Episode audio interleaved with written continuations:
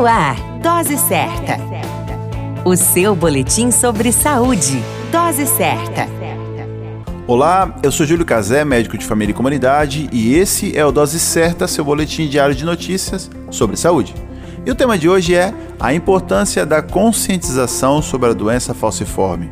Basicamente, podemos definir a doença falciforme como uma alteração genética cuja caracterização ocorre por meio da predominância da hemoglobina S na hemácia, ou seja, as células vermelhas do sangue, presente em nosso organismo. Destaco ainda que a doença falciforme é hereditária. Em nosso país, a doença é imensamente comum, com uma estimativa de 30 a 50 mil casos. A conscientização sobre a doença falciforme é fundamental para evidenciarmos a importância do diagnóstico precoce tendo em vista que a mortalidade de pacientes com idade de até 5 anos pode ser reduzida de 50% para 1,8% através do diagnóstico e adoção de tratamento adequado. A doença pode ser diagnosticada através do teste do pezinho nos recém-nascidos.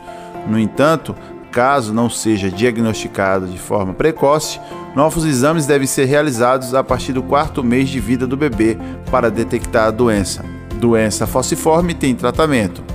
Continue conosco e não perca os próximos boletins Dose Certa.